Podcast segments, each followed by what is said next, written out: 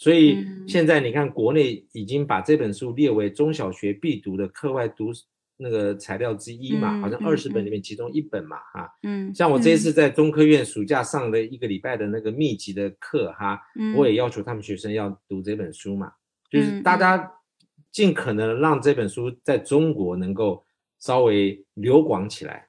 那我觉得，不管你要怎么样负面的或正面的看待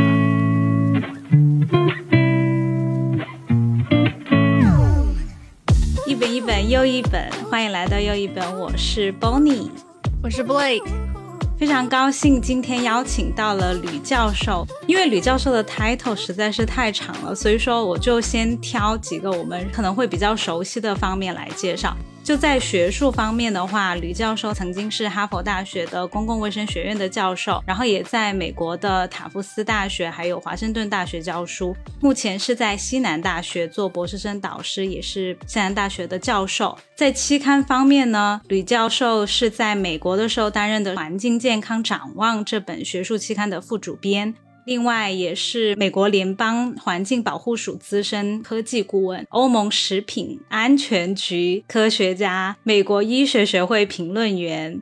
所以说，当然除了这些 title 之外，我们邀请吕教授有一个非常重要的原因，就是吕教授非常会讲故事。嗯，这是真的。好吧，都已经开始笑，你赶紧跟我们大家打声招呼吧。大家好，嗯，Bonnie 你好，Blake 你好。你好，李教授好。没有想到 title 那么长，对啊，我还是精简了的，因为我觉得可能其他的太长了，挑了几个比较最厉害的出来说。重点的，对，重点的。我刚才年纪很大了。没有没有，代表你很有学识。就没有想到我们节目有一天还能请到一位哈佛大学的教授，突然觉得蓬荜生辉。没有，节目做久了，自然都会有陆陆续续很多不一样的人来。对，而且吕教授还会来哦。我刚才说吕教授非常会讲故事是有原因的，因为我印象非常深刻，就是在以前有一次饭局的时候，你跟我讲蜜蜂的故事。在我们生活当中，我们可能接触的会比较少，因为我们都在城市里面生活。像什么农业呀，食物是怎么从一颗种子发芽、开花、结果，然后到我们餐桌上，我们其实都很陌生。如果讲到蜜蜂的话，你说蜜蜂其实正在消失这件事情，当时我是从来没有听说过的。然后你就开始绘声绘色的在那讲蜜蜂这个小社会，大家怎么很有秩序的一起工作，因为他们工种又很繁多，但是都按照自己基因给他们刻画的方式在生活。因为有一种疾病，这种本来很有规律的生活就被打乱了，所以说我当时就很惊讶，今天就很想来我们的节目跟你讨论一下，就是这一篇非常有名的一个学术发表，叫中文我自己稍微翻译了一下，叫原位复制蜂蜜群崩溃综合症，就是 CCD 的综合症，蜂群崩溃症候群。对对对，就其实我觉得我们开始先来聊一下蜜蜂吧。因为可能很多人对蜜蜂不是特别了解，像我自己的话，我觉得我对蜜蜂的印象就是被它扎了之后，蜜蜂可能会死掉，然后或者是说 看到那些电视里面，大家谁去招惹了蜂箱，就会被一群蜜蜂围攻，就是这种印象。蜜蜂其实比人类还要早来到这个地球，这个是化石的这个研究啊，考古学家啊发现，所以呢，蜜蜂呢。事实上，比我们还早了好几百万年前就已经来到这个地球上了。这个蜜蜂呢，的确是一个非常特殊的一个昆虫。它不但是授粉昆虫，它也是一个非常具有社会性的昆虫哈，像蚂蚁一样。嗯，我以前也没有研究过蜜蜂。其实我我以前大概十几年前吧，我对蜜蜂的了解呢，跟大部分人对蜜蜂的了解差不多。一直到这个 CCD 的问题开始之后呢，我才慢慢的有一点点。对蜜蜂的了解，蜜蜂呢，它是一个非常具有高度智慧的昆虫。一个蜂巢里面大概平均四万到五万只蜜蜂，嗯，呃，这个这么多个这么多只蜜蜂哈，生活在一个小小的一个框框里，不管是我们人圈养它也好，或在野外，蜜蜂的房子都不大，这是有它的原因的。但是呢，它能够非常有规律的，每个人每一只蜜蜂，它们在不同的阶段。做不同的事情，它们非常的有规律，所以蜜蜂呢是一个个人认为非常聪明而且非常了不起的呃一个昆虫。人类的演化是不可能没有蜜蜂的，就好像说，呃，事实上在这个星球上，人类不可能自己单独活下去的。蜜蜂呢，扮演着非常的重要的角色。我们三分之二吃的东西呢，需要授粉昆虫，不然的话，我们没有苹果啊、梨啊这些又好吃、营养价值又高的食物。蜜蜂呢，又是所有授粉昆虫里面，它的授粉的那个有效率是最高的。其他的授粉昆虫呢，只是意思意思的，这这边花沾一下，那边花沾一下。蜜蜂呢，你可以说它生下来就是为了要授粉，这个授粉呢，只是它的一部分而已。它最主要的工作呢，是把花里面的花蜜把它吃到它肚子里面。那在这个过程中呢，它又带了很多花粉。花粉对蜜蜂来讲呢，是一个非常重要的蛋白质的来源。花蜜呢，它们吐出来之后变成蜂蜜，变成它们一个非常重要的碳水化合物的来源。蜜蜂就靠这两种东西呢维持下去，所以呢，在这个过程中呢，它们不但确保了它们自己食物的来源，它呢，同时呢，帮人类制造了很多非常重要、非常有营养的那个农作物。在一般的生态环境里面呢，因为蜜蜂的授粉，基本上传宗接代了很多很多植物，在这个生态环境里面。所以蜜蜂哈，还有其他的授粉昆虫，相对来讲呢，在自然界里面扮演一个非常非常重要的一个角色。对，像我们看一些科普类的解释嘛，他就说，像蜜蜂和花，它们的进化其实是同步的。像花的花蕊它特别的长，然后蜜蜂的舌头它也比较长，刚好就是很 perfect 的 match 了，叫什么？配合起来了。对呀，有少数的那个农产品呢，他们不需要蜜蜂的授粉。但是呢，那些东西是我们所谓的主食。为什么我们选择玉米？为什么选选择稻米？为什么选择麦子作为我们的主食？嗯，最主要的原因是它们不需要授粉，对不对？所以它们的产量很大，那变成我们我们的主食。但是我们不可能一直以主食为主要的食物来源，所以不是说每一种农作物都需要蜜蜂授粉。但是呢，营养最高的。我们人类最好吃的都是需要蜜蜂授粉，最漂亮的花也需要蜜蜂授粉。你说的小麦这些，他们是靠风授粉，还是他们根本就完全不需要靠风授粉？靠风就可以了。靠风授。下次你仔细看那个像玉米，玉米也不需要蜜蜂授粉，但是呢，玉米的呃进化的过程中呢，它的雄蕊呢就在玉米的株上最高的地方，然后呢，等到它自然成熟的花粉会因为重力的关系掉下来。那雌蕊就在下面接着那个花粉，所以它也不见得一定需要风，因为它只要有重力，它就会掉下来，它就会授粉。那大部分呢都是靠风或是重力。哇，那其实这个配合也很好，就是它自己的身体。但是不需要授粉的作物呢，基本上就是我们所谓的主粮，并不是特别好吃，但是它因为不需要授粉嘛，所以它产量可以很大很大。但是你像苹果，苹果要是没有蜜蜂的话，基本上我们不会有有苹果吃的，因为就就算它可以靠自然重力授粉，因为它授粉不完全，在在种苹果人的专业术语里面有有有个东西叫做有句话叫做授粉不完全，授粉不完全的结果呢，就是那苹果长得小小的，或者是不好吃、不甜等等长大。嗯那其实我之前就想了一个问题，就想说，那如果世界上没有蜜蜂了会怎么样？其实你刚才就已经解答我了，我们还是会有吃的，但是我们吃的东西就会变得非常的单一。但是像那些好吃的水果、蔬菜，就可能就没有了。对，还有一些香料，比如说香草、巧克力就没有了。哇，可能不行。我觉得我们现在可以来聊一下，就是蜜蜂是怎么。突然间消失了，这件事情是发生在二零零五年到二零零六年期间嘛？就世界上好像都不是一个国家，就是同时很多个国家都开始出现了这些问题。对，比如说像美国、刚开始的时候呢，其实是大概二零两千年初的时候，在欧洲呢，他们已经有意识到了，就是呢这一类的农药会对蜜蜂呢造成很大的急性毒性，就是说，当你在喷洒这个农药的时候呢，蜜蜂飞过来。蜜蜂会成群的就这样死掉了，掉在地上。在那个时候呢，所有人的认认知呢是这种农药呢对蜜蜂有很大的急性毒。嗯嗯。但是呢，一直到两千零四年、两千零五年那一年的冬天，在美国呢发生一个非常可怕的一个现象呢，就是几千箱的那个蜜蜂在过冬的时候，整个蜂箱里面的蜜蜂全部不见了。就都是冬天发生的，呃，都都是在冬天或者冬天刚刚结束的时候，嗯，然后这个养蜂的人呢，养了三十几年了，呃，家里面两三代都是养蜜蜂的人，所以呢，他被那那个情况哈现象吓到了，他自己都被吓到了，所以他赶快呢打电话给美国农业部啊，请农业部那个负责养做蜜蜂研究的农业部的官员呢，到美国的佛罗里达州他的蜂场去看一下。所以从那时候开始呢，我们才给这个现象呢取了一个名字叫 CCD。嗯，所以呢，CCD 在两千零四年以前是这个名词是不存在的。嗯，那是因为那个现象呢，所以我们给它取了一个名字叫 Colony Collapse Disorder。所以你从这一个这三个字，你可以你可以看得出来呢，基本上这个病啊，它不是一种病，对不对？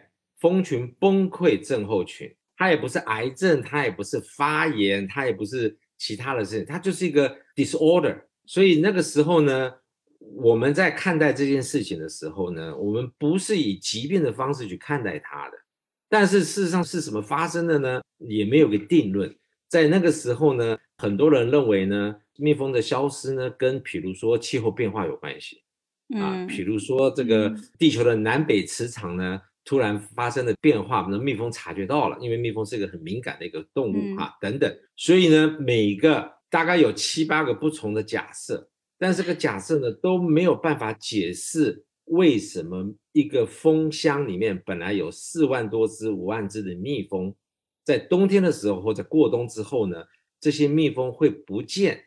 这个“不见”这两个字非常重要，因为它不是死在蜜蜂的箱子里，它不是死在原地里，而是呢，他们不见了，消失了。对，消失了。所以呢，在那个时候呢。我也看到了这样子的新闻，也很多一些其他的报道，但是呢，我我个人不是昆虫学家，我也不做蜜蜂的研究，所以呢，我就等着一些科学家告诉我们为什么蜜蜂会消失。大概两三年的时间，每个人都有每个人的理论，哈，每个人都可以说的天花乱坠，但是呢，没有任何实验能够证明这个 CCD 是这个东西造成的，或者那个东西造成。我刚好看了一个纪录片，那个纪录片就是在二零零九年。它叫《Vanishing of the Bees》，Vanishing，对对对，它里面也有一些猜测，因为我觉得那个时间点特别好，就是刚好是在你的研究出来之前，然后又是在那个 CCD 之后嘛，正是在那个众说纷纭的时间点。然后他们当时就说，有可能是一些虫螨，就是专门蜜蜂可能会得的虫螨，在孕育小 baby 的时候，它可能就会对蜜蜂的幼卵造成一些伤害。然后又或者有可能是因为我以前都不知道，他们职业养蜂人，他们是把蜜蜂装成像那种打包在卡车里面送到美国各个州，然后去帮当地的果农帮他们的那些水果园、菜园授粉。因为我以为蜜蜂它就是一个自然界很 wild 的昆虫。就是我们把它放在蜂箱里面，只是为了拿蜂蜜。但是其实像那些养蜂人，他们的主要收入来源都是跟这些果园、菜园签的合同。有些人就说，因为他们长途旅行被送到各个地方，然后天气气温又一直在变化，也有这种可能性。每一个文化、每一个国家对蜜蜂的抱持的看法是不一样的，态度是不一样的。你像比较悠久的文化，像中国。你像欧洲一些比较久的文化，像埃及，他们我们认为蜜蜂呢是他们的蜂产品都是非常重要的医疗产品啊。你像蜂蜜啊，你像蜂胶呀、蜂王浆呀等等。即使二零二一年在欧洲几个国家，像德国，他们还是拿蜜蜂产品当做一种医疗的药品。比如说，你要是皮肤受到烫伤了，你到德国的一些医院，他第一件事情是在你那个烫伤的伤口上面抹上一层蜂蜜。因为蜂蜂蜜有很好的那个阻止发炎的一个 berry，同时呢，它又可以减少这个疼痛等等。但是呢，在美国这个比较年轻的文化里面呢，他们对蜜蜂是不屑一顾的。蜂蜜对他们来讲是最近这几年的事情而已。过去他们他们是不屑吃蜂蜜的。那蜂胶啊、蜂王浆那些东西更不用说了。但是呢，他们把蜜蜂呢是拿来当做赚钱的工具，因为美国的农业呢跟其他这些比较呃。文化悠久的国家的农业不一样，他们是这种粗放型的、大型的，对不对？你像我在念博士生的时候呢，我们常常到一个苹果园里做现场实验。那个苹果园有四千公顷，那个苹果，想想看，四千公顷有多大？那么大的苹果园，你不靠蜜蜂授粉是不可能的，对不对？所以呢，每年四月初的时候，这个果园的苹果开花的时候呢，美国西岸将近有百分之六十的蜜蜂都在那个地方授粉，所以是非常非常壮观的。然后呢，对这个养蜜蜂呢来讲的话，授粉其时间赚的钱呢是非常重要的。一个箱子放在这个果园五天，他要给你一百五十块到两百块钱美金的那个授粉费用。一箱就有那么多？对啊，一箱一百五十块美金。那你要是有一千箱，你就乘以一千；你要一万箱，就可以乘一万。所以呢，对养蜜蜂来讲的话呢，授粉时间带着这个蜂箱全美国跑一圈，其实他们的赚的钱是非常非常多的。嗯，所以过去呢，他们并没有想到说把这个蜂蜜刮下来拿到市场上去卖，是最近这二三十年的事情，他们才察觉到说，其实呢。蜂蜜也算是一个很好的一个一个商业品，嗯，所以呢，蜜蜂在全世界不同的国家扮演的角色其实不太一样啊。美国呢是把它当做一个赚钱的工具，所以一直到那个时候呢，每个人提出来为什么蜜蜂会不见，都有每个人的论。像你刚刚讲的那个螨的事情，其实螨的事情呢，这个病很早在蜂巢里面就有了，就好像气候变化也不是二零零四年、二二零零五年才开始，对不对？那为什么那一年？就时间上那么刚好，蜜蜂就有这个那个崩溃症候群的的发生，嗯，所以这些刚开始的假设原因呢，其实都不是最终的原因，因为我刚刚讲过一个非常重要的一个现象呢，就是这个病呢不是一种病，它是一种现象，嗯，它的现象呢就是整个蜂巢里面那么多只蜜蜂会不见了，所以比如说你这个蜂巢里面有这个螨的问题，而且螨的问题很严重，那它造成的后果是什么呢？这个蜂巢里面的蜜蜂呢，都死在蜂巢里，但是呢，这不是 CCD 的现象，它是不见了，对，它是不见的。所以呢，为什么说二零一二年我们发表那篇文章呢？的确是引起很大很大的轰动，不管是对环保界的人来讲好了，不管是昆虫界也好，或者是做农药的那个工业界也好了，的确造成一一个很大的轰动。为什么呢？有人有办法在现场能够复制 CCD 这个现象。嗯，因为我有看到他们说把蜜蜂拿回实验室做实验，看到他们的身体很虚弱，但是他们可以得任何一种病，所以说推测它是免疫系统遭到了攻击。他们最后找到的相关的那些疾病，证明都是一些因为 CCD 导致的症状。对 CCD 这个这个这个现象呢，你不可能拿一只蜜蜂或十只蜜蜂来做实验，去实验室。嗯，所以呢，为什么说我们那篇文章虽然说看起来。不是什么非常高大上的文章，但是我们有个很合理的假设，然后呢，我们在现场能够把它复制出来。到目前为止呢，那篇文章还是很多人侃侃而谈的一篇文章。最主要的原因呢，就是我们不但有个很合理的假设，而且这个假设呢，我们能够在这个现场做出来，而且不止我们。做出来，连农药公司自己做的实验也做出来同样的现象。嗯，所以呢，在我详细的年份我倒是忘记了，应该是二零一四年吧。这个确定的年份我忘记了。欧盟呢，马上下了一个命令，就永远要禁止这三种最常使用的农药使用，因为他们认为呢，科学的证据已经足够了，让他们呢按照欧盟的宪法制定这个条款。什么条款呢？就是。不能够用这三种最常用的新烟碱类农药。那这个农药跟其他农药有什么不一样呢？这个新烟碱类农药现在是全世界使用量最大的杀虫剂哈。但是这这个新烟碱类农药曾经在那个 Rachel Carson 那一本那个《极尽的春天》里面也被描述过。在那本书他做了个预测，就是说这个所谓的系统性的农药呢，像新烟碱的农药，将来造成的危害也是很大的。哦，新烟碱农药就是你之前跟我说种子它会变颜色，对对对，哦，是的，OK。所以我们那个时候呢是按照这个这个工业界使用这种新烟碱类农药、系统性农药做了一个假设，什么意思呢？就是呢把那个玉米的种子，嗯，那个先用浆糊呢涂过一遍，然后呢再把那个农药放在这个浆糊上面，然后再把种子呢拿到田里面去种，种出来的这个玉米呢。在美国，其实他种转基因的玉玉米也不是为了要给人吃的，嗯，因为这个人这个这种转基因玉米没有什么口感，也没味道，也不好吃。他们最主要呢是种出这些非常非常物廉价美的纤维，然后呢，这个纤维呢拿去喂鸡、喂猪、喂牛，把它转换成蛋白质，所以呢，它就不再是卖纤维的，是卖蛋白质。所以他们是这个农业资本是靠这个在赚钱的。然后呢，因为他们种太多太多这样子的转基因的玉米了，在全世界各国呢，也慢慢慢慢开始抵制购买美国这一种转基因的那个农作物喂出来的鸡啊、牛啊、猪啊等等的。所以呢，他们把这一大部分的玉米呢拿去做一种很特别的提炼方式，然后呢，它可以提炼出糖水，这个就是我们所谓的高果糖玉米糖浆。这样子的工业加工其实很早就存在了。所以为什么呢？你过去你在美国买一瓶喝一杯可口可乐或者百事可乐，或是这些曾经加过糖水的这饮料哈，都是用高果糖玉米糖浆。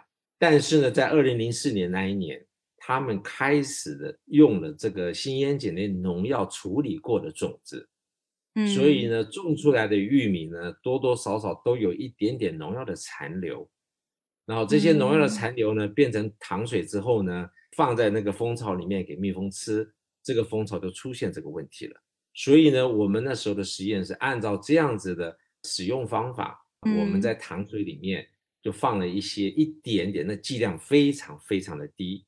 然后给蜜蜂吃，吃了十三个礼拜，等到它们开始要过冬的时候呢，我们把糖水收走了啊，因为它们在自己蜂巢里面储存了一些蜂蜜，然后这些十六个蜂箱里面有十五个蜂箱呢，在过冬的过程中呢，就蜜蜂全部不见了，我们自己也找不到蜜蜂的尸体，然后就不见了，所以我们复制成功，就写了这篇文章，然后我刚讲就是造成了全世界很大的轰动，嗯。哎，我想问你们，因为当时不是在你们做实验之前，大家都有各种各样的假设，你们是怎么想到要以农药为假设对象来做的这个实验？就是我们知道，在那个时候呢，因为我们过去的这些所谓的转基因的玉米，它是不用新烟碱类农药的，它靠的是一种细菌的基因叫 Bt，啊，Bt 呢是一个细菌的一个缩写，这个 Bt 呢普遍的存在的，本身会分泌一种毒素。这个毒素呢，在土壤里面就足够杀死很多病虫害。嗯嗯嗯。所以呢，那时候呢，最有名的孟山都这个公司呢，他们自己制造的所有的转基因的种子里面都打进去这个 Bt 的这个基因。但是呢，这个呢也是有个非常严重的后果。什么后果呢？土壤里面所有的害虫，在十几年的这个跟 Bt 共同的生活的过程中呢，它们产生了很大很大的抗药性。哦，就换句话说，BT 没有用了啊。二零零四年呢，那个孟山都跟其他的一些农业界收买的一些大学的教授呢，紧急的跟美国环保署呢写了一封信，希望环保署呢能够赶快批准这个烟碱类农药在那个种子上面的使用。所以这个过程呢，叫做国内的话叫做包衣剂。所以包衣剂呢是从那时候开始的。虽然说这个系统性农药很早很早在在 Rachel Carson 那个年代就已经知道有了，但是呢，做农药的公司呢，他们总是先把他自己的子弹用完了，用完再换另外一种子弹嘛，不然的话，它的成本它还是有点太高了。所以呢，他是一直用用到后来没有没有办法，最后面呢，他只好把这个烟碱类农药开始用了。为什么说他们非常积极的保护那个内吸性农药或者是新烟碱类农药的使用？最主要的原因呢，就是这是他们最后的一个武器了。那这个东西要是再被政府禁的话呢，真的就没有什么杀虫剂可以用了。那不是他们的灾难，是我们的灾难。因为是啊，这个就跟我们人类嗯那个大量的呃泛滥的使用抗生素是有异曲同工之妙。我们现在的确没有太多有用的抗生素可以用了啊，因为我们过去这三十年这么滥用抗生素，所以呢，尤其在一些比较你像我所知道的哈，像中国。你像呃希腊，你像以色列这些国家，很多很多抗生素在这些国家的国民身上已经没有用了，所以你只要带来一个比。较厉害的一个一个细菌感染之后呢，你要用的是一种非常非常高端的抗生素，但是高高端的抗生素你也不能常用，等到这个我们都在用高端的抗生素的时候，这个世界是非常危险。其实很多人会误解 Richard Carson 说他说就是要禁止农药，DDT 就是坏的，我们不杀害虫。其实根本也不是，他说的就是不是啊，其实就是现在发生的这个情况。当我们把我们有的这些 tools 全部都用完了，最后就没有 tools 可以用了。对的，这一点还挺吓人。我一直把农药跟抗生素做一个很好的一个比较的原因呢，就是我们以前正常使用抗生素的情况之下。像在国外，像美国啊，嗯，你不可能到药房去买得到抗生素的，抗生素是处方签。对，第一个，第二个呢，它不但是处方签呢，医生会告诉你，就算你病好了，你得把这十天的剂量全部吃完。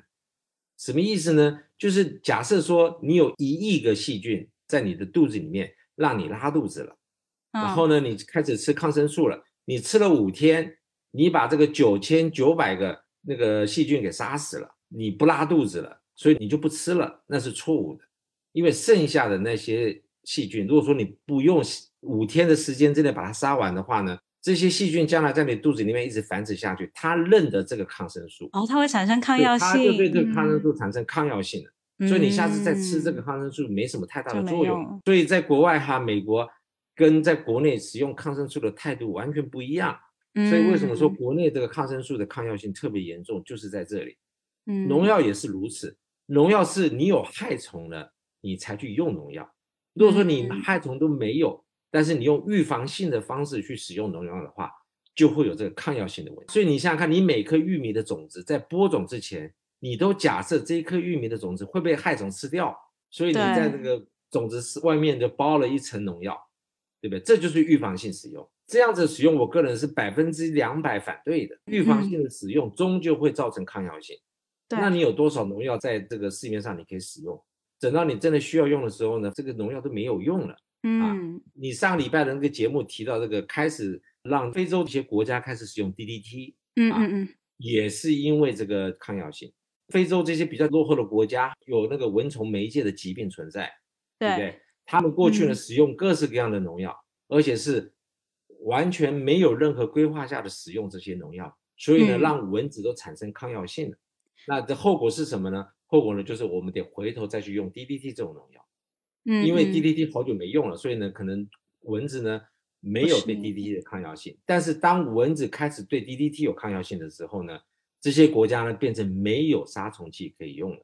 嗯，才是真正的灾难，对吧？这个就很容易解释吧。所以像我个人从事农药工作这么多年了，我从来没有在公共的场合说过我们要把所有的农药全部限制不能用，因为农药呢在公共卫生来讲也扮演这个非常重要的角色。但是呢，我认为我们现在使用农药的方式是百分之一百不对的，因为我们预防性的方式，而不是治疗性的方式。那其实直接把那种农药包到种子里，那是不是直接撒还更安全一点？因为你直接撒，你在太阳下晒几天，然后晾几天，它也挥发了，然后最后拿到我们手里，我们洗一洗也可以直接吃了，也不会吃那么多农药在肚子里面。现在你这样讲的话是对的，因为系统性农药的确呢，让很多蔬菜水果，你你去洗蔬菜水果，想把农药洗掉，那是一个非常愚蠢的做法，因为那农药都已经在苹果里面了，都在蔬菜里面，都在玉米里面了。但过去的使用方法呢，的确的比起这个所谓的种子包围剂呢，相对来讲是比较安全的，但是呢，也有它一些弊端。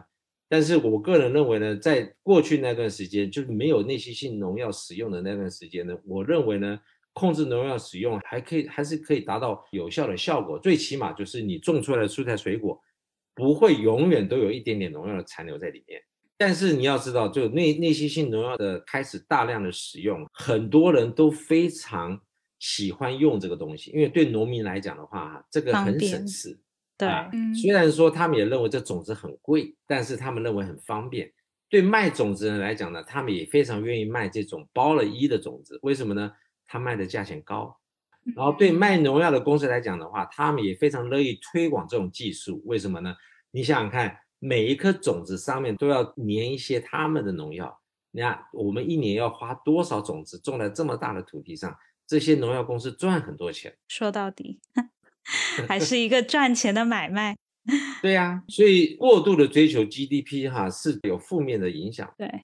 我我还是想问一下你的那个实验，因为我觉得其实很特别的一点，而且你在好像一个采访里面有提，因为你做的这个实验它是整个蜂群嘛，而且是包含了很多代，就可能对蜜蜂不太了解的，像蜜蜂的话，因为它有蜂王还有工蜂，像蜂王的话，它的寿命可能有五六年的时间。但是像工蜂的话，每个季节生出来寿命是不一样的。就像春天、夏天、秋天，早秋的工蜂，它是可能只能生存一个月的样子，然后冬天的它可以生存两百多天。可能你们当时设计这个实验的时候遇到很多难题，但是我觉得你们用了一个几乎长达一年的时间来做这个实验是非常合理的。为什么其他人他们研究蜜蜂的时候，他们选择比较短的时间？这个是一个很难想到的点吗？还是说他们故意避讳？故意的，为了得到一个不太一样的结果。对，就是说你你在做类似这样子，像我们那个实验的话，一般人来讲的确不太容易，在技术上来讲，呃，logistic 来讲的话呢，这的确不太容易做到。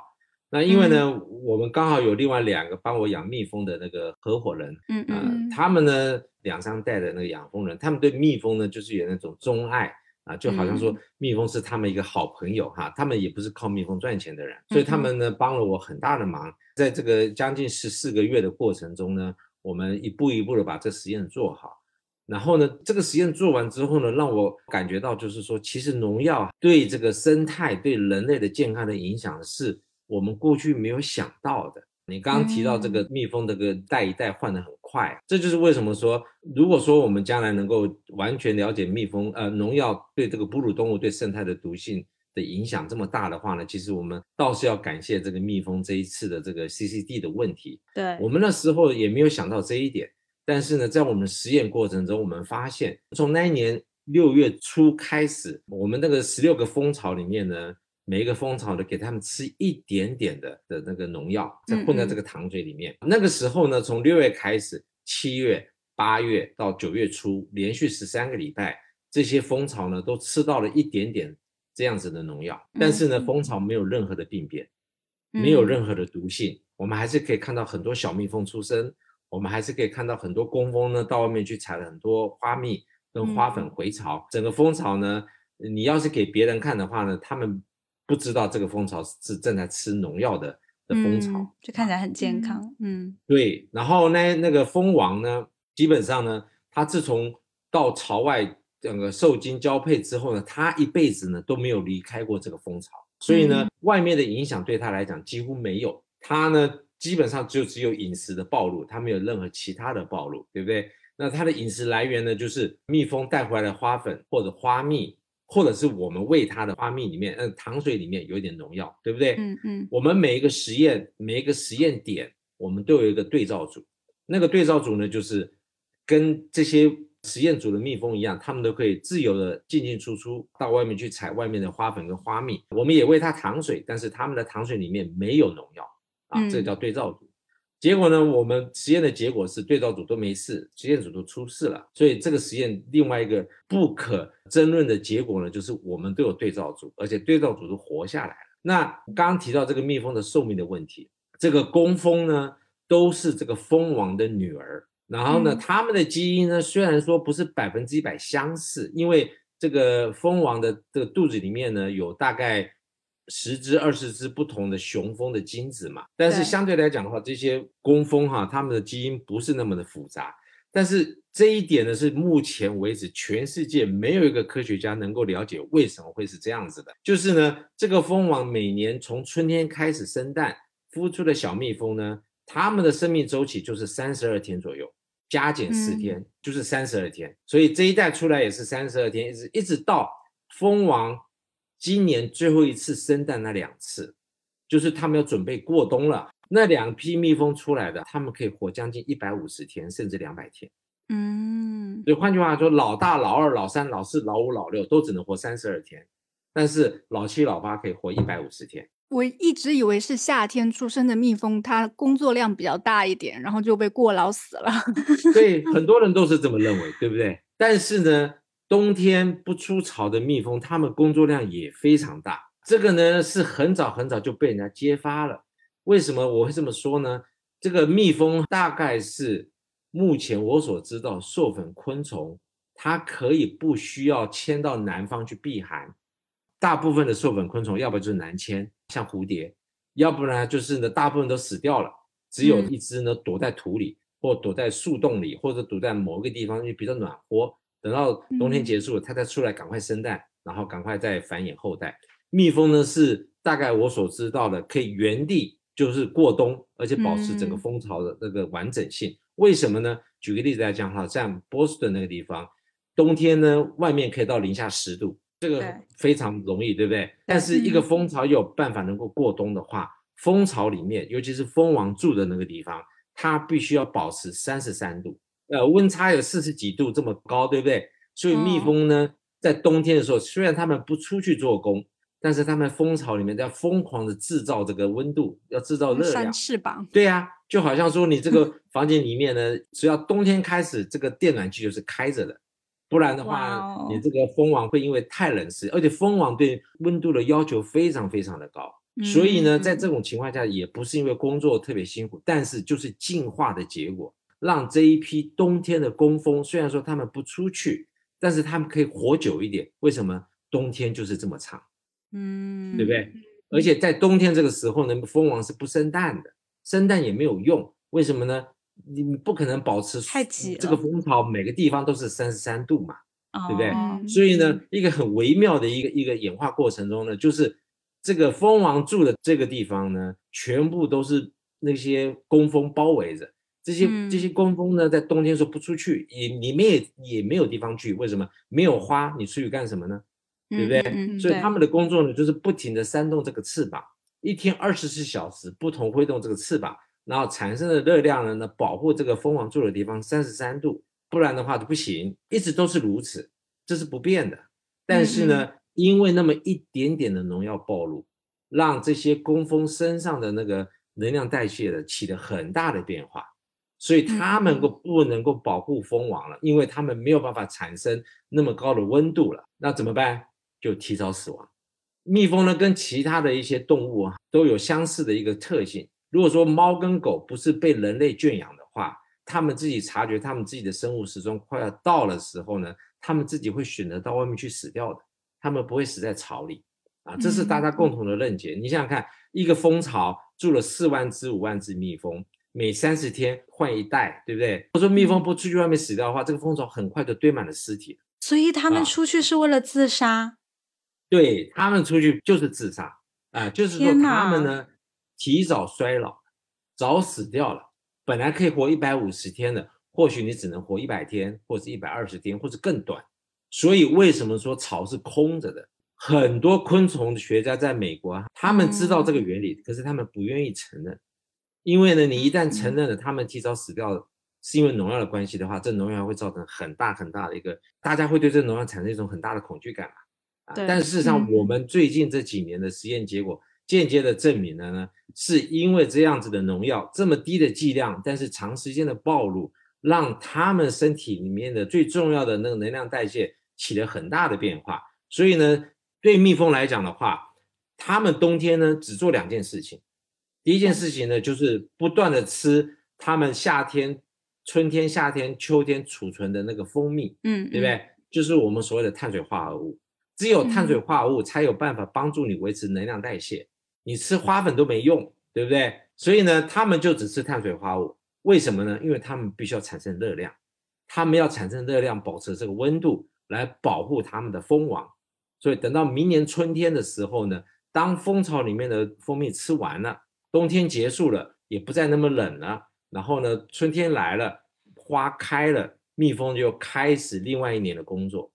所以在正常的环境下是这样子操作的，但是我们的实验证明，当你在糖水里面放那么一点点新烟碱的农药，这一点点新烟碱农药经过五代六代之后呢，直接的改变了蜂王身上的那个能量代谢，这个能量代谢呢传给他那一代最重要的那一代，就是冬天蜜蜂那一代，所以等到他们必须要活一百五十天或两百天的时候，他们活不了那么长，整个蜂巢呢因为。越来越少蜜蜂存在，所以整个蜂巢就崩溃了，就不见了。所以说，蜜蜂它就是一个，我不知道叫社会还是叫机器，就是它缺一不可，因为每个部分它就是个社会，就在做它自己该做的事情。对，所以你如果说在冬天快要来那个时候，比如说外面的温度已经十五度了，摄氏十五度，理论上来讲，你在四十五度的环境里面你是看不到蜜蜂的了。蜜蜂十七度，它们基本上不出巢了。对，因为它那个薄薄的翅膀没有办法承受十七度那么低的温度，对他们讲十七度已经太低了。哎，但它们很多毛哎，基本上翅膀上是没毛，翅膀上是一个透明的一个一个那它，所以基本上这个自然界环境的进化的过程中就是那么的微妙。十五六度、十七度，大概花该谢的花都谢了，对不对？嗯。冬天来了，蜜蜂呢开始他们做一个什么样的动作呢？这个蜂巢里面所有的蜜蜂就结成一个团，然后跑到蜂巢的最下面。那为什么要结成一条团呢？抱团取暖嘛。嗯嗯。所以你要是有这个机会，在冬天的时候，你打开一个蜂巢看，其实你在冬天把蜂巢打开，你是看不到蜜蜂的。为什么？蜜蜂都在下面，而且它抱成一一个团。所以这个团呢，基本上你把这个你把它想象成是一颗洋葱，然后在这个冬天的过程中呢，你一个礼拜剥一层洋葱，剥掉那一层洋葱呢，就是自然衰老死掉了。等到这个洋葱越剥越小，越剥越小。到了冬天结束之前，希望这个洋葱呢没有被你剥光，嗯，那洋葱最里面呢就住了那个最宝贵的蜜蜂，叫做蜂王，那这个群体就活下来了。对，这个群体就活下来就没事了。所以在一般正常的情况之下，在没有农药危害之下，等等，蜂巢就是这样子过冬的。但是剥洋葱的速度太快了，比如说你一月初这个洋葱已经被你剥光了，那这个蜂巢就垮了。所以我们是有数据证明了这个剥洋葱的现象，而且我们用一个生物标志物来证明呢，这个生物标志物在蜜蜂身上的破坏呢，直接的导致了它们能量代谢的改变，所以呢，蜜蜂死掉了。蜜蜂为什么会死掉？因为这这个蜂巢空了。为什么蜂巢空了？因为它们能量代谢起了很大的变化，所以因为这个样的关系，所以蜜蜂全部跑到外面去死掉了。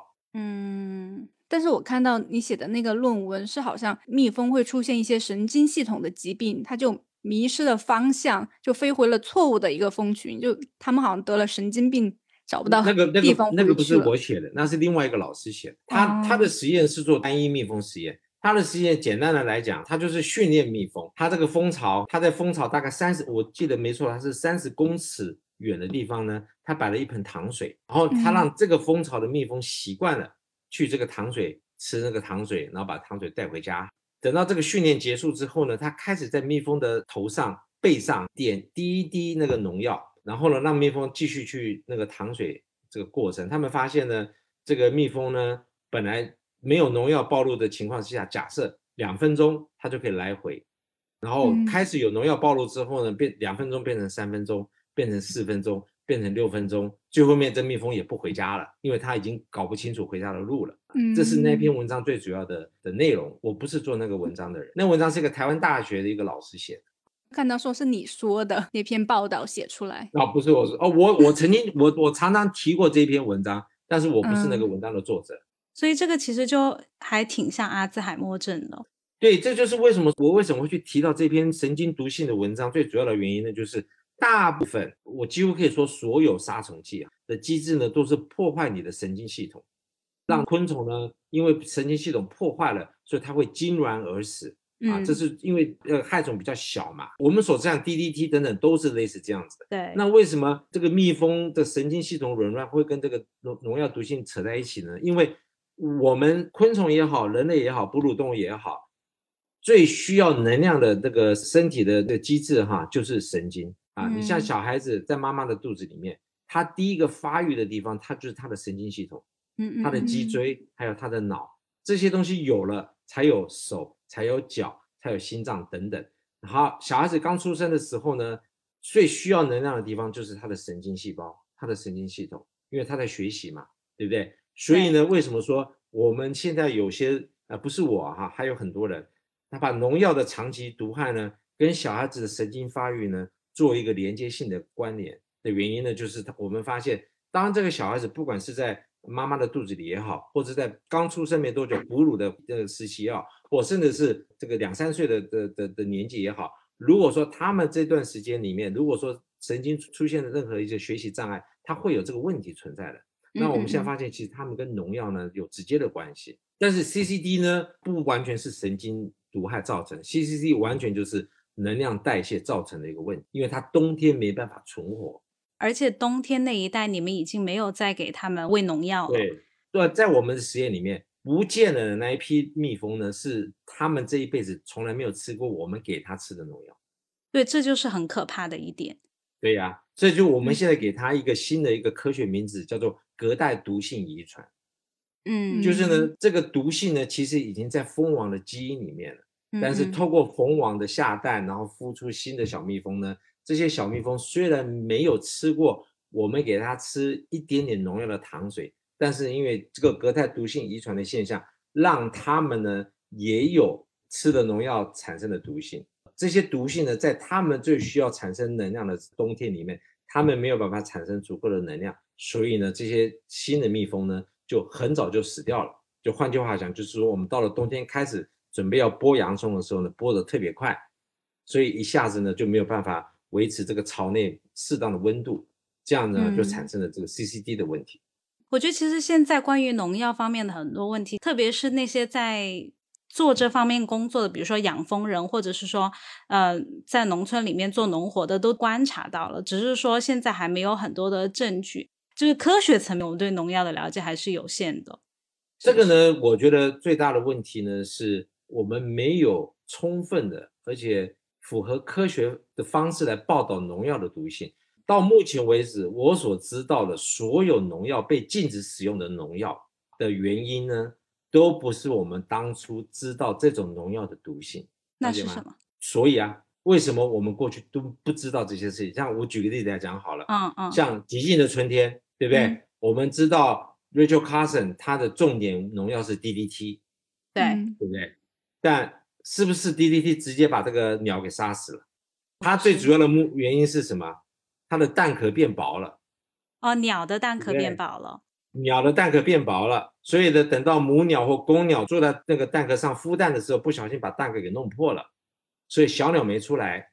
所以一年、两年、三年这样下去的话，这个环境里面就没有那个春天就不够那么多鸟，所以变成一个极静的春天。所以呢，嗯嗯，这个 DDT 哪里来的？我们其实这个极尽的春天哈，你把它看完之后呢，其实你可以做个结论，什么结论呢？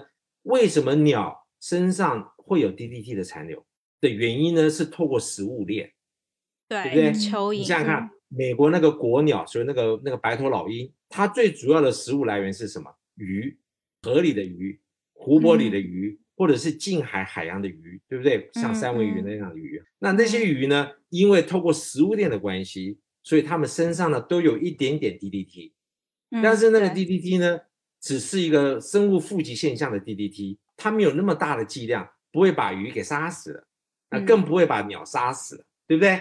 这就是今天我们要探讨的一个最主要的问题，就是说我们都知道农药的毒性，但是这些毒性呢都是急性毒，都是高剂量毒。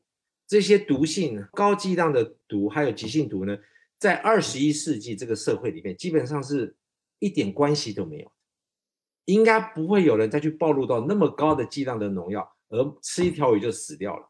对不对？嗯，啊，在那个时候呢，小鸟也是如此的。等到这个鸟吃了这个河里面的鱼之后呢，它们自己身上里面也有一些残留了。但是这个残留呢，并不会对这些成年鸟啊产生任何的毒性。但是呢，它们呢改变它内分泌的结构，所以呢生出来蛋呢蛋壳特别薄，对不对？从来也不知道，也不是我们关注的毒性，杀虫剂嘛，怎么跟那个？小鸟里面肚子里面的内分泌代谢产生钙的这个有关系呢，对不对？等到这个蛋壳变小了，然后小鸟孵不出来了时候，我们才发现哦，原来是 DDT 造成的。但是这跟当初我们知道 DDT 的毒性是没有相关联的。就是从我们开始使用农药到今天为止，所有农药被禁止的原因都是我们不知道的毒性。嗯，这样才会被禁止，对不对？嗯，合理吧？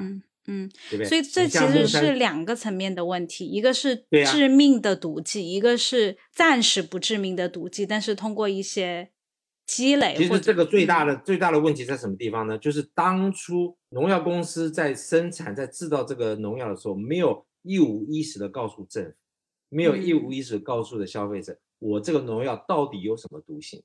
等到你们用了二十年、三十年之后，毒性产生了。没关系，我把这个农药不要用就好了嘛，再用另外一种新的农药。所以我们一直在重复这样子的错误。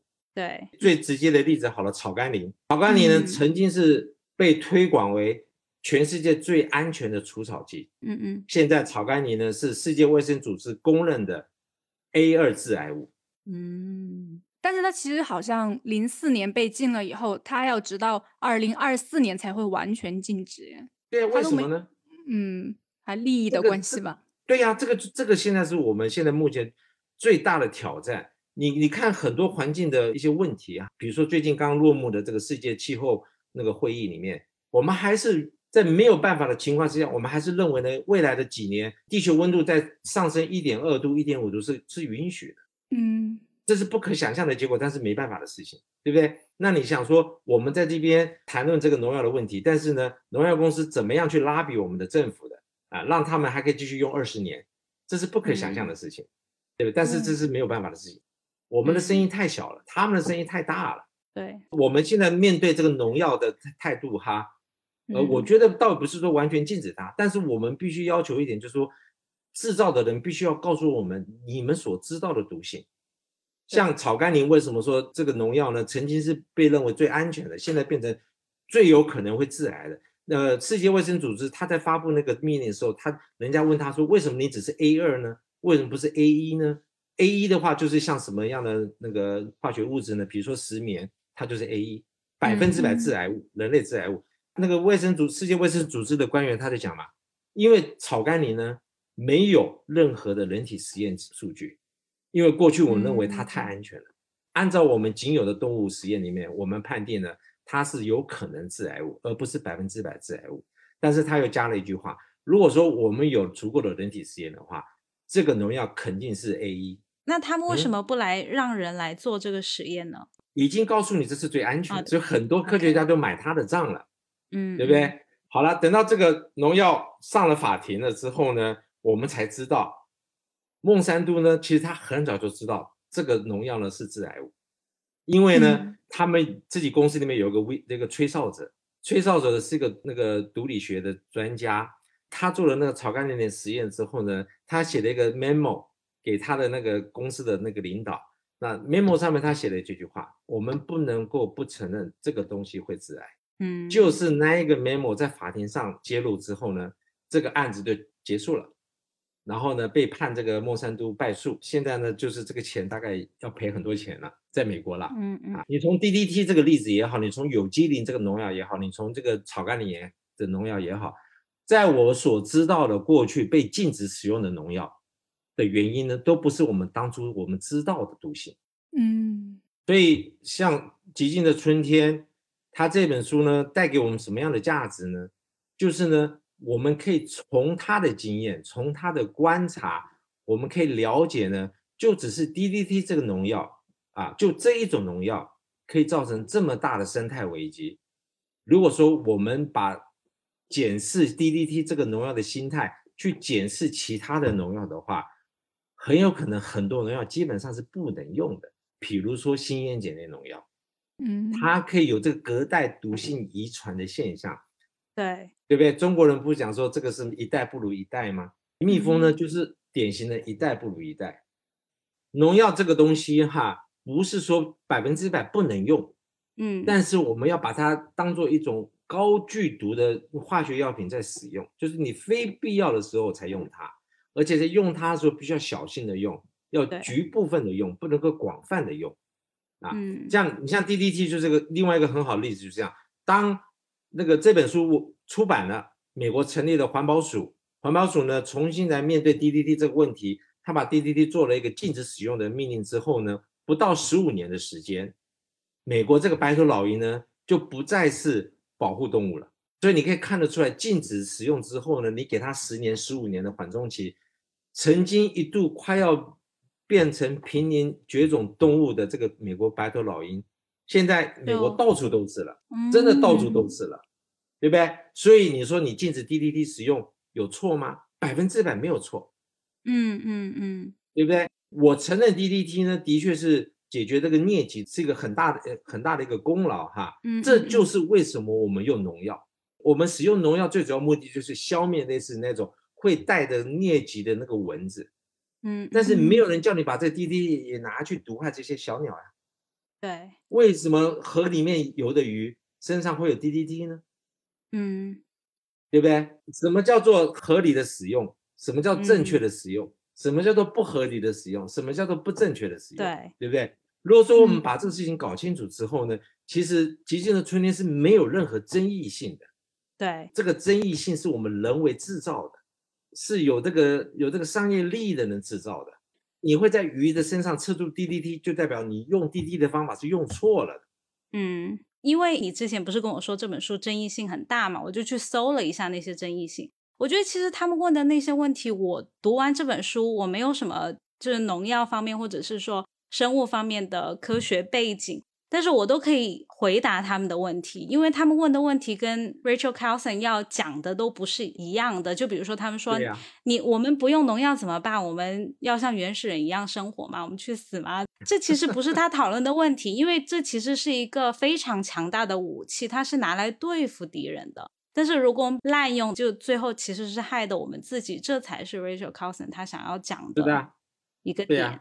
嗯，你你你现在可以去问全世界在呃针对这个抗生素还有那个细菌传染病的这些专家哈，他们现在最大的那个那个 nightmare 就是有一天呢，我们这个社会上呢没有可以真正抵抗细菌感染的这个有效的抗生素，因为我们真的做不出新的抗生素出来。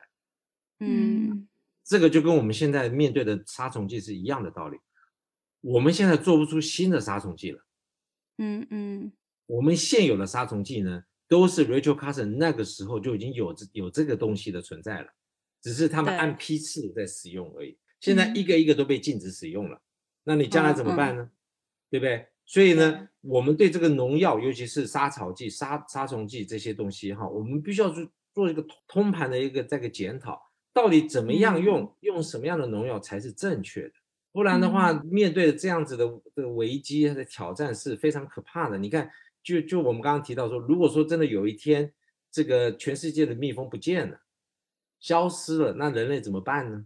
现在只有吃米，吃 肉还可以。已经有人开始做这方面的准备了，你知道吗？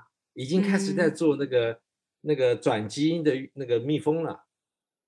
转基因的蜜蜂。人家我们现在讨论都是什么呢？就是蜜蜂到到冬天不就死掉了吗？嗯，消失了嘛，对不对？他们现在搞一批这个转基因的蜜蜂，就是它就冬天就一定会死掉，所以你不用担心它它会不会过冬。天哪，好明年春天呢，你还可以跟我买一千只、一万只、一亿只的蜜蜂，我都有。那他们的工作就是今年帮你把它授粉，授完粉之后，这些蜜蜂也都死掉了。所以呢。农药危害蜜蜂这个问题呢，永远不会存在了，因为我可以做转基因的蜜蜂了。我突然想到，人类有出路的另外一条方式，就是如果我们不要臣服于大自然的话，我们就改变大自然所有的东西，把它全部变成东西啊。对，但是天哪，这个是啊，所以你想想看，如果说有一天真的变成这样子的话呢，那做这个转基因蜜蜂的公司，那可是一本万利的。对。苹果、梨、草莓这些都靠你了，对不对？所以他们当初做这些事情的，就跟孟山都当年把这个公司转向做转基因的种子是一样的道理。因为他那个时候他认为呢，农业上所有的病、虫、草，还有那个微生物，我都可以透过转基因的方式克服。所以换句话讲，将来全世界的人都非得跟我买种子不可。因为只有我有办法说这个种子种下去百毒不侵，嗯嗯。可是呢，他的这个野心帝国呢就被一个很简单的这个草甘膦给打败了。所以你看，孟山都这个公司在二零一五年自己主动的在资本这个社会里面主动求售，因为他知道在美国光是美国的司法诉讼，这个公这个公司一定要宣布破产。但他其实也只是换了个换了个名字而已。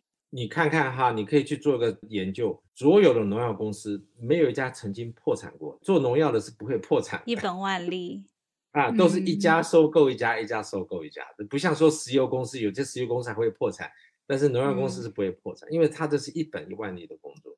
所以呢，在那个时候，一九七几年的时候，出一本书写报道有关 DDT 造成的危害，政府呢可以马上下令把 DDT 给禁了。现在要进一种农药非常非常的难，因为彼此之间的利益挂钩太大。你明明就知道这农药是有问题的，但是它还让你允许使用二十年，这是什么意思呢？这是保护环境吗？还是保护厂商呢？这是保护公共卫生吗？还是保护这个制造者的利益呢？我突然好悲伤啊，因为我本来想讲的一点，就是因为我们现在为什么会有那么多农药有抗药性？是因为有害虫。那其实有害虫的一个很大的原因，是因为我们单一栽培，就像你刚才说几千顷的苹果。苹果园，然后其实这个自然它是想让我们要有多样性的物种在一起，它其实害虫就不会那样子的猖獗。那其实我们其实是知道一部分原因的，如果往那个方向去尝试的话，搞不好可以就是从害虫那一关，我们就可以可能降低害虫的数量。但是你想农药这个事情都那么难，再怎么进一步的，就是要增加物种的多样性来预防害虫呢？所以我们现在把农药呢当做一种工业在在看待，嗯，我们觉得生产呃一公斤的苹果呢跟做一双鞋子是一样的，我们可以把它标准化啊等等一等，但事实上不是如此，因为这个农农产品基本上是这个大自然环境里面产生的一个一个一个产物哈，跟工厂里面产的东西是不一样的。但是那个时候，我用另外一个一个现象来解释吧，就是那个四千公顷那个老板。事实上呢，他也是非常注重生态安全卫生的。嗯，只是呢，他一刚开始的时候不是跟我们打交道，是跟那些化肥啊、农药的公司打交道。是二零零六年的时候，我们另外发表一篇文章，我们的文章基本上呢就是证明了哈，这小孩子你只要五天不吃一般的农产品，你只吃有机的食品，五天之后呢，他尿液里面就检测不出那农药的残留。这篇文章我们发表之后呢，也造成很大的轰动，也直接造成了这个整个全世界这个推广有机农业的开始。这个老板呢，第一时间就读过我们那篇文章，哦，还打了一个电话给我，他说：“Alice，你那个文章我看了，的确蛮震撼的哈。”他说：“我再问你一次，你这文章报道是真的吗？”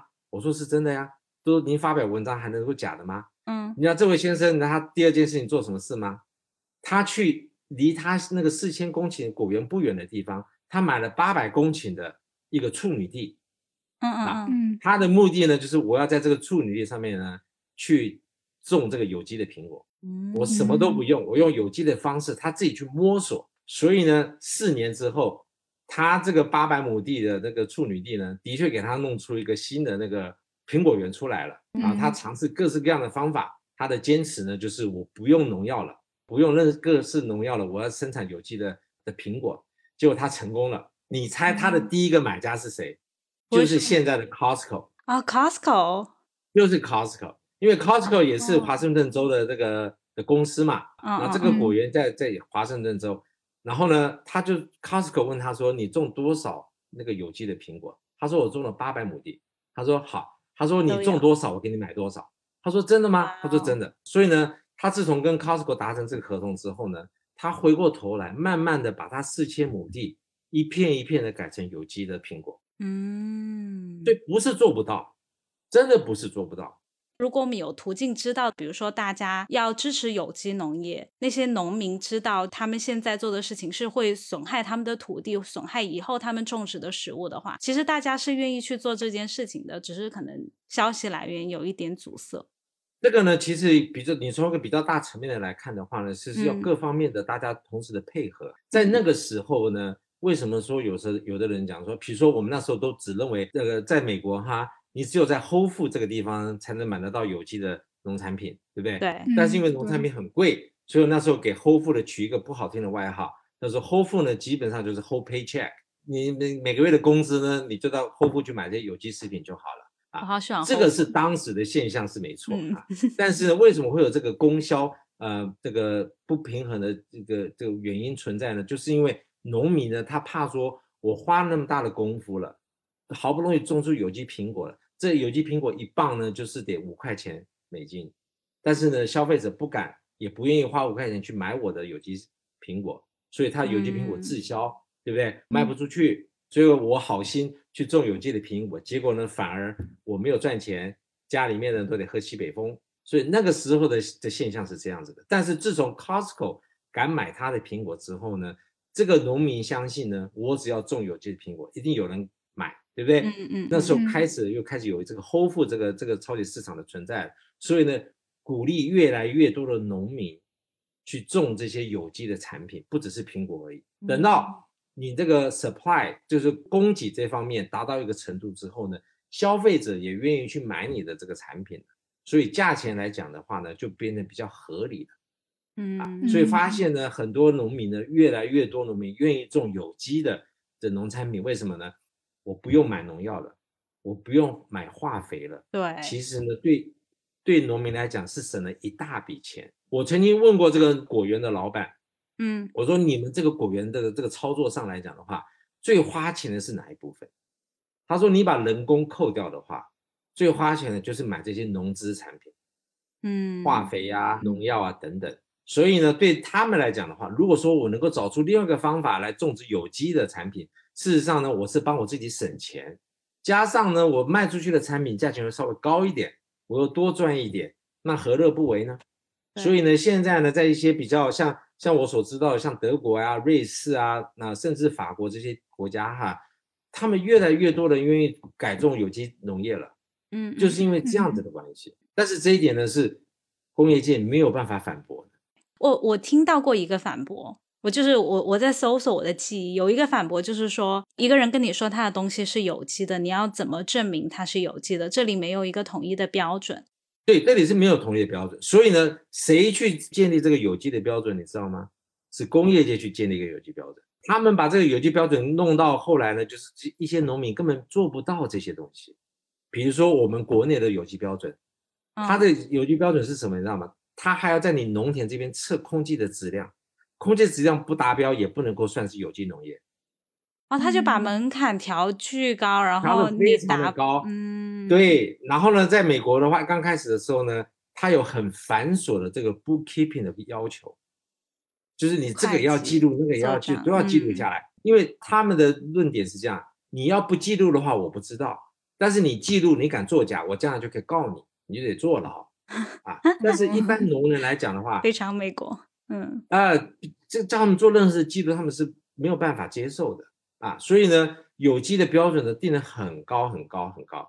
但是呢，在那个时候呢，同时又引进一个新的概念，叫做 CSA，这个社区支持农业，什么意思呢？比如说你住在墨尔本某一个某个小区，那个小区呢。就靠这几家农场提供这些有机的食品，你买这他们农场这些人就是他们的会员，对不对？嗯嗯。那你会员呢，可以随时随地到农场去参观，再透过这个参观，你可以察觉得到这个农场用不用农药，用不用化肥等等哈。他们用这个方法呢，能够就是说我不标示我的苹果、我的红薯是有机的，但是你来看过，呃，你也相信我们种的是有机的。有一些比较大的农场呢，他们会自己。抽检他们自己的产品，比如说你像国内有很多那个卖有机的平台，他们可以花五万块、十万块去检测他们卖的东西有没有有没有农药、有没有重金属。要是都没有检测出来的话，或是低于国家标准，他们就把他们的产品定义为有机的啊，在在贩卖。那这是一个比较呃资本密集的一种检测方式嘛，哈。嗯嗯。但是呢，他们这样的检测方式跟 CSA 最大的不一样是什么样呢？因为你不通过检测，你只是让得到大家的信赖哈，你买的东西就相对来讲比较便宜，不会太贵。那如果说我把每样东西拿去做检测的话，这些检测的费用终究呢还是要回到消费者身上。但是消费者可能愿意付这个钱。对，但是不是所有的消费者都愿意。对，嗯。所以呢，为什要把这个有机的农业做到大众化、平民化呢？目前为止，我我认为呢，只能走 CSA 那条路。但是又很难。呃，也不也也不见得很难。像你们这种节目多做几次的话呢，就比较容易了。那我们就多邀请。的确，这这个过程，我们刚刚这个讨论，我们这个聊天，这个将近不到一个半小时的时间里面，你可以看得出来，其实有很多地方是一般人都不知道的。对对。所以知道了之后呢，你就可以了解，其实这个农药这个东西哈，不单纯的只是农业的问题而已。现在我们呃，不管是国内也好啊，国外也好。我们的农业基本上是资本在控制，啊，那资本它要做到什么样的程度呢？政府就必须配合，所以才会衍生出这么多的问题。我们现在还有什么呃人造的甜味剂，马上有那个这什么人造肉啊等等，你想有必要有人造肉吗？没有，我觉得吃素就可以了。就算你不吃素呗，对不对？他们的想法是破坏环境，因为他们的论点是这样子的，对不对？就好像当年提出转基因的论点是什么？呃，我们有了转基因农作物之后，全世界不会再有饥荒这个问题了。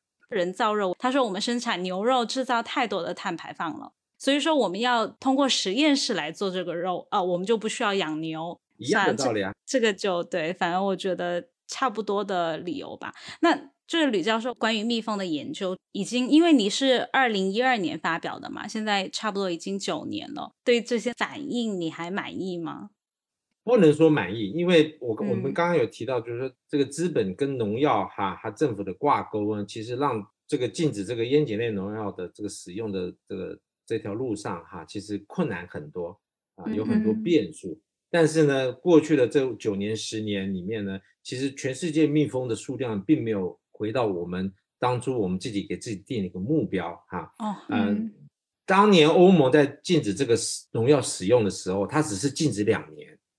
它有一个两年的一一个一个限制期哈，然后呢，这个两年是欧盟宪法给他们的权利，在这两年的过程中呢，欧盟自己去做了一个实验，什么意思呢？就是比如说我二零零五年这个年份我我倒是真的忘记了哈，嗯，就是说比如说我今年禁止你使用这个农药了，在今年同时呢，我在欧盟这几个国家我做个调查，什么意思呢？就是说我调查是不是因为禁止使用这个农药，所以你们这个冬天蜂巢的损失会少一点。就那一年的结果的确是如此，嗯，的确少很多。所以他们有了这个科学证据之后呢，他们再回到欧盟的法庭，告诉欧盟的最高法院说：“你看，我们这个两年的的禁令呢，第一年就产生效果了。所以呢，我们有这理由呢，要求无限制的禁止使用。所以这个法案就过了，就变成无限制的呃禁止使用了。那是不是代表说禁止这个农药使用之后，欧盟这几个国家？”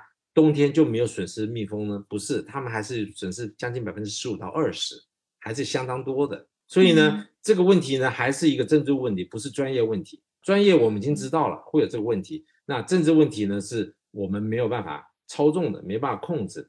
所以呢，像美国来讲的话呢，是完全没有控制新烟碱类农药的使用；中国呢，也没有控制，日本也没有控制。但是我知道有控制的地方或国家呢，或地区呢。他们蜜蜂消失的速度呢就比较缓慢，就没那么多。像举例来欧盟那几个国家，还有呢就是加拿大多伦多的那一个省，那他们呢也禁止这个新烟碱类农药使用，他们那个冬天蜜蜂损失的情况呢就就好很多。好像有听你提过安大略省，安大略省啊，嗯嗯，所以你你可以看得出来，就跟 DDT 一样的意思哈，你只要禁止 DDT 使用这些。曾经快要濒临绝种的鸟类呢，就不会是濒临绝种鸟类，对不对？我们禁止这些烟碱类农药使用，蜜蜂呢，它的冬天的损失就不会那么高啊，但是还是继续存在。没办法，因为蜜蜂呢，一直都是一个比较那个没有人引起注意的一个小昆虫啊。蜂农呢，是一个在农业上来讲呢，是一个几乎没有任何资本的那个嗯农业生产者，他们的声音很小，他们的团体很小，嗯。对他们真的对蜜蜂好有爱，因为我看那个纪录片，他们的蜜蜂消失之后都落泪了，都哭得还挺惨的。你你可以看，你可以算一算哈，在那个短短的十年之内，全世界针对这个蜜蜂消失产生的纪录片有多少？很多的，嗯，对不对？气候变化都没那么多纪录片。对我我的意思就是说，你看在短短的十年之内，我个人就参与了两个纪录片的拍摄，嗯，对不对？还有其他的。讲一下名字，疯狂嘛？疯哦哦，我我我好像有看那个以前，嗯，疯狂。那个我我的意思就是说哈，现在拍纪录片呢没什么了不起，对不对？嗯。问题是你的动机是什么？有些有关蜜蜂消失的纪录片呢，它的动机呢是混淆视听的，有些呢是为了要让你得到这个重视的。嗯。所以为什么说会有这样子的问题存在呢？因为如果说我们真的禁止这些农药使用的话，我们真的是动了农药公司的奶酪了。嗯，所以说没动到的时候，他都会你随便拍，但是可能真的动到了，他可能就要做一点什么了。他们的野心，他们的帝国梦想是全世界每一颗播种之前的种子都得粘上我的农药。你想这是多大的一个市场？对。那这样说来，我们现在的环境其实没有比 Rachel Carlson 那个时候好。没有啊。你看那时候只有几个典型的农药在使用，哎，我们现在用多少农药？我以为至少缓慢下来了。你知道你现在一个一个农产品，你要是拿去这个检验公司检测农药哈，嗯，你可以检测四百一十八种。天哪，每每天都在毒害我们自己。一个苹果或者是蜂蜜或者是桃子这些农产品。你拿到这个检测公司去检测，它可以检测四百一十八种不同的农药。嗯，Rachel Carson 那一个时代了不起，十种十二种。哎，那你觉得以后我们会朝哪个方向发展呢？有一点 lost 了，我现在有一点心情混乱。我觉得就是用这个消费者的力量来抵制这个农药的继续泛滥。嗯，我觉得这一嗯没有办法，只好靠这一点。哎，就是说你政府可以继续的批准使用各式各样农药都没关系。嗯，但是如果说消费者可以在市场上买到合理的有机的农产品，我觉得这个呢才是一个王道，才是一个解决办法。对，还有就是我们要多被普及一下正确的知识。对，我们要鼓励这些愿意种这些有机产品的农人，让他们继续去种他们愿意种的东西。然后消费者呢，以合理的价钱去购买他们的东西。然后呢，让我们这样子的购买力还有生产力呢，把那些不好的东西给淘汰掉。因为我相信还是有很多农民也不愿意使用农药，只是他们抓不准市场的走向。他们可能没有没有这个管道去卖他们想要他们种的有机产品嘛，对不对？所以他们继续使用农药。但是如果说我们能够健康的发展这一条路，让那个愿意种好的东西的人呢，有合适的市场，有合理的价钱把它卖掉，所以呢，生产者也赚到钱了，消费者呢也不用花太多的钱，但是买到安全、健康、对生态有益的产品，达成这样子良好的互动之后呢，生产方呢会越来越多。现在在国内哈，最大的问题呢，真的就是有机产品它的价钱太高了。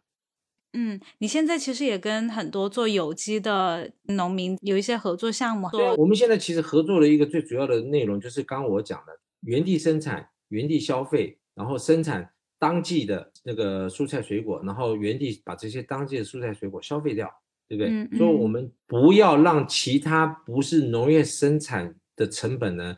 加在消费者的那个的负担上，我们就留在重庆卖啊，所以没有快递费，没有包装费，没有其他乱七八糟的的那个成本嘛，因为这成本终究要要到消费者身上去的。希望能够能够能够建立一个模型，将来呢，就是说我们建立这个模型之后呢，当地的人消费当季节的呃当地的有机食品，这样子的话呢，我觉得是一个解决的一个一个一个办法之一，就是解决了农民收入的问题。解决了消费者心里面很害怕的事情。嗯，而且也有专门的机构检测农药的含量啊，这些是有保证的。是的呀，嗯嗯，一个一个小区县，你怎么你怎么去参与这个制定农药政策的事情呢？不可能的事情。嗯、而且这个农药政策制定的事情也是好几年、几十年以后的事情了啊。对。所以呢，我们必须要赶快从这个地方开始做起。那其实，如果我们以后都做有机食品，都吃有机食品，那那些化工公司应该怎么转型呢？其实呢，他们这个化工公司呢，我个人认为也快要变成一种夕阳工业了。因为你看，不只是中国哈，全世界有很多国家呢，已经开始定定所谓的碳达峰、碳中和这些那个气候那个政策嘛，对不对？嗯。什么叫做碳达峰？什么叫碳中和？就是说。你这个国家呢，将来碳的排放量不会增加了，对不对？所以你必须要保留一些可能一定要产生碳的一些工业等等，比如说交通运输啊等等。但是对生产来讲的话呢，比如说你就不太可能用这个煤烧电的，对不对？对。你像化工，化工是最造碳排放最高的工业之一。为什么说我们现在在讨论该不该使用化肥？哈，除了说对生态环境上面来做这个。做那个 argue 之外，哈，生产化肥是最耗电，是排放碳最多的。一方面是因为碳排放的问题，一方二方面是生态环境的问题。所以呢，这些工业终究都会走上夕阳工业这条路。这这，我觉得这不是说不好的事情，我觉得这是非常，而且我还希望早点到来。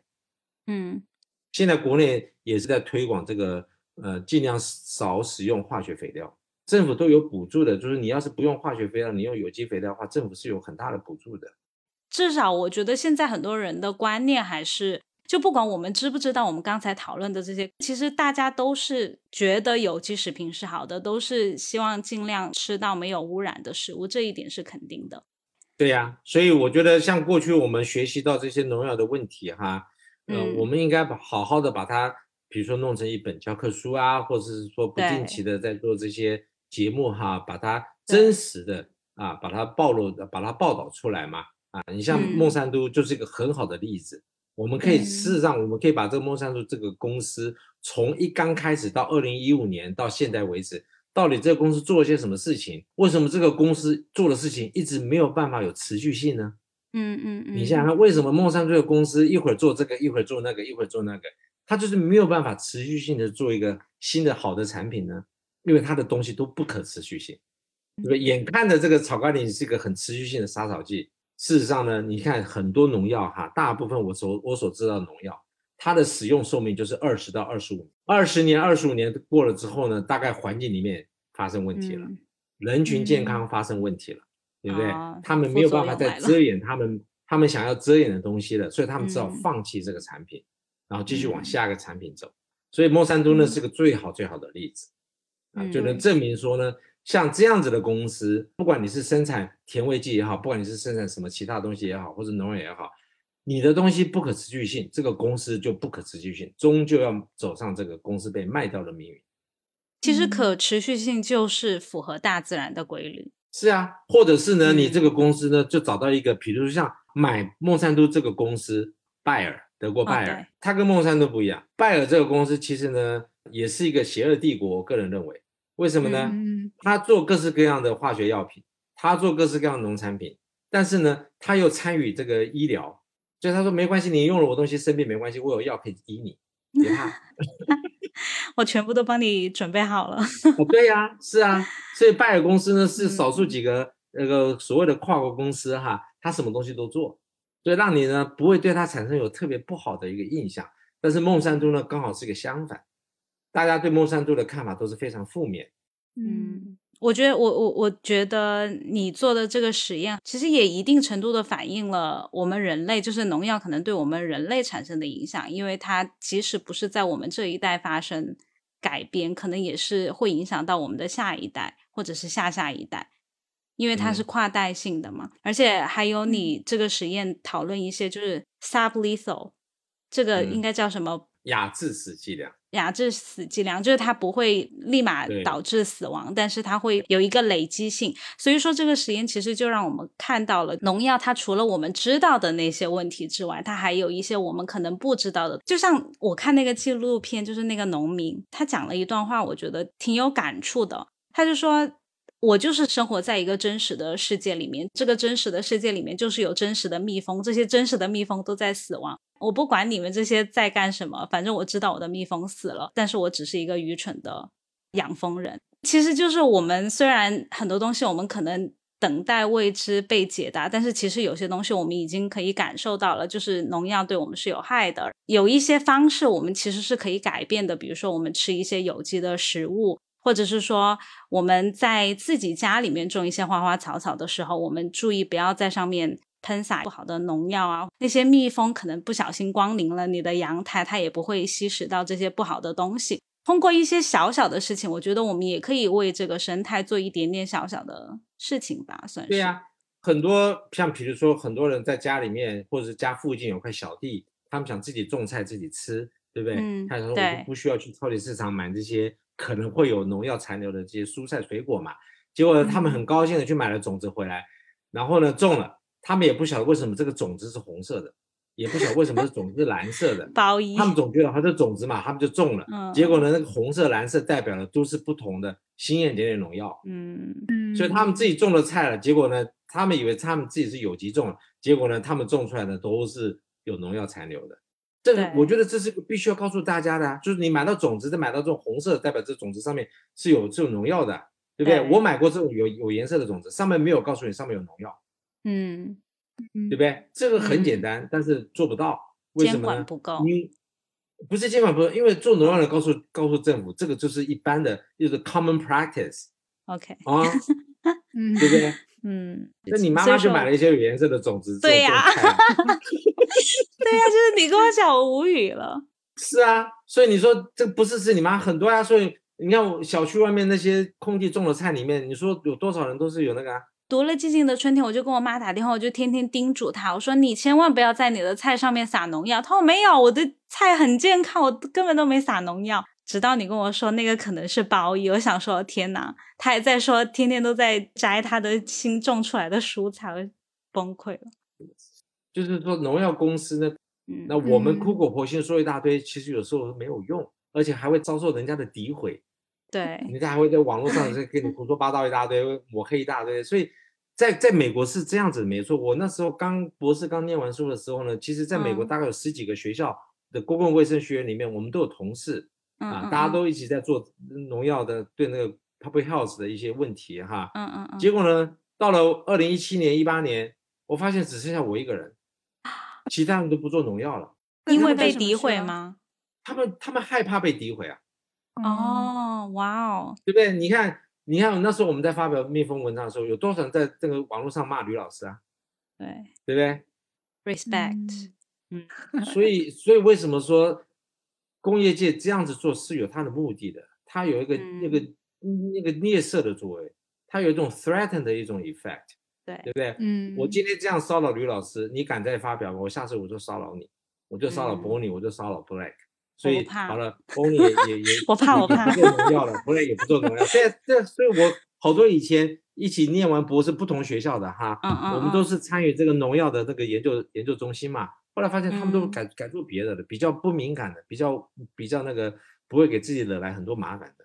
嗯，所以你以前总是绘声绘色的讲什么转基因啊，讲蜜蜂啊，然后我都在当故事听，直到我看了《寂静的春天》，我对 Rachel Carson 有非常大的崇拜吧，这叫崇拜吗？就是 respect 尊敬。然后同时，我觉得我对你也非常非常的那个了。我以前只知道你是哈佛教授，对，但我现在我觉得就真的很很值得尊敬。你像 Rachel Carson 都已经都已经多少年了，死掉多少年了？五十多年了。对，现在还有人在批判他。对啊，对啊，嗯，对不对？那你说这个批判有什么道理？说他什么？他不是专业，人家还是 PhD 呢人，还不是专业啊？对呀，人家人家还是 Marine Scientist。因为我看了那些问题，我有一次就激怒了一个美美国做农药的公司的一个副主管，他就这边跟我胡说八道。那个 Silent Spring，他说 Silent Spring 是胡说八道啊。我说那你去写一本书嘛，说 Silent Spring 是胡说八道，你去写一本书嘛，说 DDT 是万年的药，可以百年用下去，你写得出来吗？哇，respect！你叫他写一本 DDT 是万年的药出来看看，你看他写得出来？你看他有多少人会去读他那本书？对，所以呢，他们为什么这么做？他们就是要让你。啊，这些年轻人将来不要再走这条路。嗯，所以你看，现在越来越少人在做这个事情。你看，我离开哈佛都这么多年了，哈，嗯，就没有人在做这个蜜蜂的实验。而且你知道，就是像《寂静的春天》这本书那么红，至少大家都知道这本书吧？虽然即使没读，你可能知道它是一个关于环境，或者说知道它是有争议性的。但是你知道，我们不是做播客做那么多期，有时候我会去看一下 YouTube，找一下背景资料什么的。我搜 Rachel Carson，他的纪录片可能是都是黑白的那种，基本上找不到什么关于这本书的一些内容。我这一点我挺惊讶的，因为这本书那么强大的背景，几百几千个科学家背书，还有美国的副总统 Al Gore 为他背书。我他基基本上是这样，我觉得。你只要对环境稍微有点关关心的人哈，不管你是不是做这方面的专业，或者是你本科是不是这个专业的哈，你多多少少都会接触到这本书。但是呢，这个读这本书的范围层面比较小，是真的。所以现在你看，国内已经把这本书列为中小学必读的课外读。那个材料之一嘛，好像二十本里面其中一本嘛，哈，嗯，像我这一次在中科院暑假上的一个礼拜的那个密集的课，哈，我也要求他们学生要读这本书嘛，就是大家尽可能让这本书在中国能够稍微流广起来。那我觉得，不管你要怎么样负面的或正面的看待它，越多人读，我觉得对，只有好处没有坏处。我觉得你至少去读了再说，就是哪怕你读完之后你觉得它不好，我觉得都可以。但是你先读了再说。对。而且我我读到了这一本中文的翻译本，其实它翻译的也还可以，不是它的误差不大啊，所以我觉得还是可以，还是有这个还是有这个正面的影响。对对，我们也希望就是大家可以去了解一下这本书，它每一部分都是在讲一个。跟自然有关的一个东西，它其实就是讲自然界我们人和自然的关系。我觉得其实它是在讲这个，然后我们对这个关系做了什么样的伤害，是这样子。所以你看，你看《极静的春天》，它有两个点是永远没有办法被没有永远没有办法被工业界诋毁的。嗯，第一个点呢，就是 DDT 的毒害呢，不只是杀虫而已，它会改变你内分泌的代谢，这也是另外一种毒害。这个毒害呢是没有政府管控的，因为我们没有被告知有这个毒害，对不对？这是第一点，他们没有办法那个反驳的。第二个没办法反驳的地方呢，就是我们一旦把 DDT 禁止使用之后呢，这些濒临绝种的动物呢又回来了，对不对？那你说禁止 DDT 有错吗？这一点就够了。对呀，所以这两点他们没有办法诋毁。你可以去说别的都可以，对不对？我常常开玩笑，我就说，如果说没有这本书，或者是我们继续让 DDT 使用，哈，很有可能现在美国的国鸟就不是那一只老鹰了，因为它绝种了呀。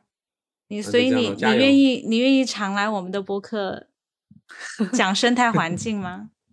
可以啊。可以推广有机农业，对，推广有机农业。你真的要想买可靠的有机产品的话，还是有有有渠道可以买得到的。嗯啊，那现在就是取决在一个就是呃价钱的问题了。嗯，但是我觉得慢慢慢慢的有机产品不但买得到，价钱合理，而且越来越多人喜欢吃有机的产品。对，好吧，够你们简介的了。好，嗯，好，那好的，谢谢 Alex 今天来到我们的节目，受益良多。对，谢谢谢谢，谢谢，好，好，下次见，拜拜。好的，拜拜。好的，那我们今天的节目就到这里结束了。如果你喜欢我们的节目，请记得点赞订阅。那我们下一期再见吧，拜拜，拜拜。